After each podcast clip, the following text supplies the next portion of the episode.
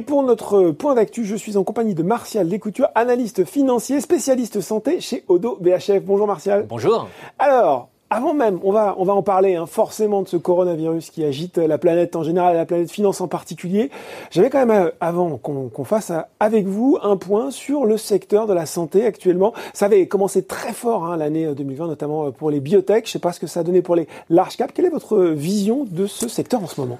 Bah, Au sein de Odo BHF, pour le coup, on est clairement positif sur, sur le secteur de la santé. Euh, alors je vais dire le secteur de la santé au sens large, donc c'est mhm. vraiment big pharma et biotech, où on pense euh, qu'on est actuellement en train de revivre euh, vraiment une, une, mutation du secteur, en fait, qu'on a pu voir ces derniers trimestres avec bah, soit des résultats cliniques, en fait une R&D qui, mhm. euh, qui produit et qui délivre. Donc là, je pense notamment à la euh, thérapie génique, à la thérapie cellulaire. même pour des grands groupes, hein, Même pour les grands groupes. Euh, et ce qui en plus, ce qui est extrêmement euh, profitable pour côté boursier, c'est que justement les médicaments qui, qui sont tirés de cette R&D délivrent maintenant d'un point de vue commercial. Donc ça, ça se voit dans les résultats. Ça se voit dans les résultats, une amélioration de la marge. Et ceci confère à finalement avoir une stratégie des grands groupes pharmaceutiques qui est, enfin, qui change pour euh, finalement se recentrer sur de la pharma de spécialité. Il y a encore dix ans, on était sur de la pharma euh, diversifiée. Mm. Aujourd'hui, on peut se permettre de se recentrer sur de la pharma de spécialité du fait de cette R&D. Quels grands groupes ont fait cette mue, cette transformation? Alors, je pense notamment à Novartis. On a eu euh, la sortie de Alcon chez eux pour se recentrer sur de la pharma. Euh, un des meilleurs exemples est peut-être finalement GSK. Euh, qui a annoncé, c'était, alors que je ne me trompe pas en termes d'année, mais de fin 2018, mhm. leur JV en OTC avec Pfizer. Donc leur joint venture. Leur joint venture. Leur co-entreprise. Exactement. Et ils ont annoncé dans le même press release que finalement, eh ben, ils décidaient trois ans après cette JV de, d'en sortir. Mhm. Euh, c'est-à-dire qu'en fait, bah, finalement, on va construire un acteur euh, mais le, le, pipeline de GSK et son retour notamment en oncologie permet de finalement faire croître la partie euh, pharma de spécialité pour se concentrer et donc vraiment sortir cette part, euh, enfin, la partie pharma plus mass market ou en tout cas consumer dans, dans ce cadre-là. Donc une transformation qui commence à se voir sur les résultats financiers des big pharma et puis on peut le dire en bourse, un début d'année qui avait quand même été notamment sur le marché français assez porteur pour les biotech. Tout à fait. alors après il peut y avoir euh, bien entendu quelques petits euh, vents contraires hein, qu'on peut avoir sur, sur le secteur. Euh, vous en parliez tout à l'heure en, introduction avec la Chine, notamment le coronavirus. On aura en fin d'année. Bah, on se dit pourtant, Martial, on se dit tiens, finalement, le coronavirus, c'est peut-être euh, le, le, le, moment de redécouvrir tout l'attrait des valeurs de santé, non? On peut avoir ce, ce raisonnement d'investisseur, se dire, bah finalement, il y a le coronavirus, j'achète du Sanofi. Ah, tout à fait. Euh, alors en fait, y a, je pense qu'il y a deux aspects spécifiques. Le premier, c'est de, de, jouer vraiment la partie euh, santé défensive du mhm. secteur. Alors oui, on a une décorrélation par rapport au marché boursier, et c'est plutôt euh, voilà, c'est un secteur qui est à la base défensif mm. euh, et, à et en parallèle bah, d'être beaucoup plus agressif sur les marchés et de viser des sociétés, soit des biotech, soit des large cap, qui travaillent justement sur euh, la prochaine étape, soit pour un vaccin prophylactique. Euh, je pense notamment à Moderna, on pourrait y revenir par la suite, ou, mm. ou, même à Sanofi, ou euh, sur des thérapies, euh, donc, euh, enfin des, des, médicaments thérapeutiques. Alors justement, on va, on va reparler tout de suite hein, de Moderna, la biotech qui est dirigée par, par un Français, Cocorico, Stéphane Bancel, et puis qui a, qui a un premier lot visiblement de vaccin expérimental contre le coronavirus, développé en 42 jours. Alors, le cours a flambé, il faut qu'on achète tous du Moderna. alors c'est tout à fait exact. C'est une des sociétés finalement qui a le plus rapidement répondu à la problématique actuelle. Et finalement, c'est cette plateforme forme d'ARN, mhm. euh, d'ARN messager, qui permet justement d'arriver à, à, avoir un vaccin euh, prophylactique en 42 jours, c'est juste exceptionnel. Euh, et donc ça va être le premier, enfin le premier lot clinique a été donné. On aura le premier patient qui devrait rentrer en phase 1, donc en partie sécurité à partir du mois d'avril. Euh, cette partie-là, c'est vraiment exceptionnel et c'est très difficile pour un acteur du vaccin, enfin c'est même impossible aujourd'hui, d'arriver aussi vite en termes de, de fabrication et de, de, de l'eau clinique potentielle.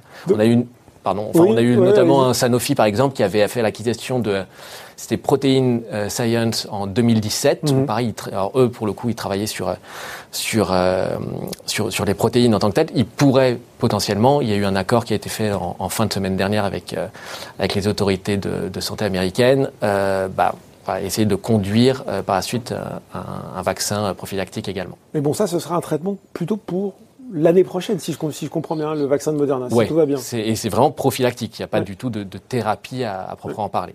Euh, comment on fait quand on est investisseur? Parce qu'effectivement, euh, il y a des cours qui ont explosé. Hein. Alors on pense sur le marché français, on a notamment des spécialistes du, du, du test de diagnostic. On pense à Novacite aux États-Unis. On a euh, des groupes aussi qui ont, qui ont, fortement progressé. On sait que des acteurs de référence comme Gilead sont en train de, de bosser sur le traitement, sans vouloir être, être comme ça un petit peu.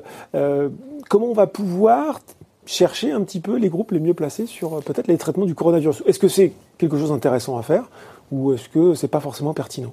Alors, euh, je pense que sur d'un point de vue intellect et de, de positionnement, c'est extrêmement pertinent mm. de de regarder en tout cas, et même de regarder plus largement la problématique de la Chine.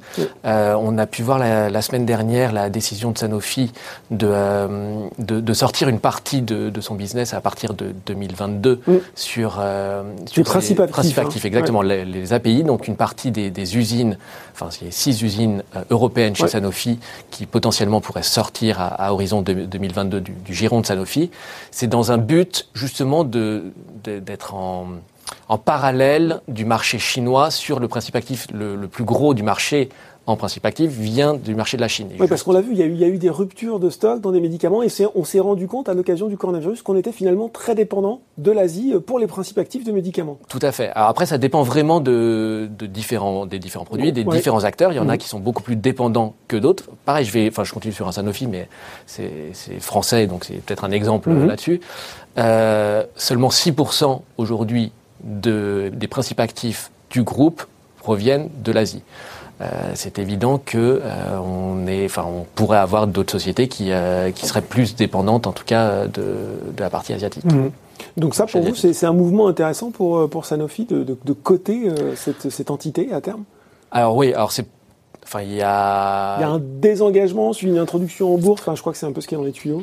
Euh, alors c'est pas forcément des engagements. Hein. Ils, ils, ont, maintenu 30% je crois. Oui, 30 ouais. Ils maintiennent le partenariat, euh, enfin justement avec une volonté d'un partenariat oui. pour euh, bah, permettre justement la, le, le, bon développement à court terme de de cette future entité. Mm.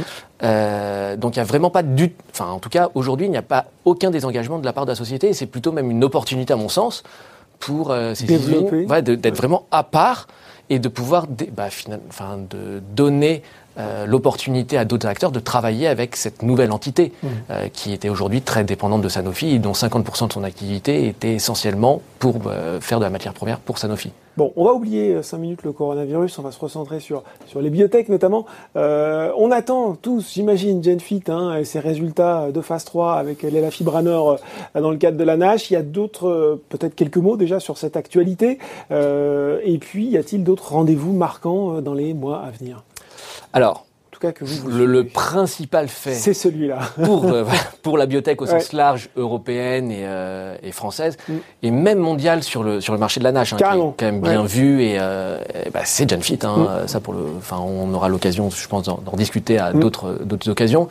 Mais mais c'est certain que le prochain catalyseur pour l'ensemble du marché reste Genfit. Alors on a eu l'annonce il y a quelques jours semaine euh, de, euh, du, du, décalage des résultats. On les attendait courant mars. Mmh. Finalement, ça devrait être plutôt courant avril. C'est inquiétant ça, Martial euh, y a non, c'est pas inquiétant en tant que tel. C'est une, euh, ça a été plutôt même bien expliqué par le management. Euh, il y a une volonté, enfin, il y a eu des discussions qui avaient été réalisées euh, du fait de leurs conditions particulières qu'ils qu ont avec la FDA, donc mmh. de pouvoir discuter avec eux et de potentiellement rajouter un critère secondaire à leur étude.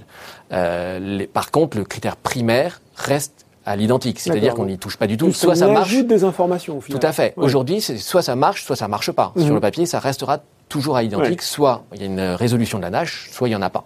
Donc, euh, dans tous les cas, ça restera identique. Euh, le, le but ici, c'est d'avoir un critère secondaire qui, si ça marche le médicament, permettra d'être plus différencié par rapport à la compétition future. Si ça marche pour GenFit, ce sera une, peut-être un catalyseur général pour le secteur de biotech en France? Oui, je pense. Alors, en particulier pour, euh, pour GenFit, ça c'est évident, oui. euh, qui pourrait être totalement crédible en termes de, de cible par la suite ou, euh, voilà, ou, en, ou, de partenariat. Dans tous les cas, voilà, il y aura un sujet même pour, pour atteindre le marché par la suite. Euh, et pour l'ensemble du secteur, c'est évident, hein, une phase 3 qui, qui va réussir, voilà, qui, qui permettrait de, de crédibiliser la biotech française, oui. la biotech européenne et, et, même le marché de la nage. Hein, finalement, on a aujourd'hui qu'un seul acteur qui a, qui a, eu des résultats positifs en phase 3, Intercept. celui d'Intercept, exactement. Bon, eh bien très bien, on suivra ça. Merci beaucoup Martial Descoutures. Merci beaucoup. Ce point d'actu est terminé désormais, c'est l'interview dans le journal des biotech.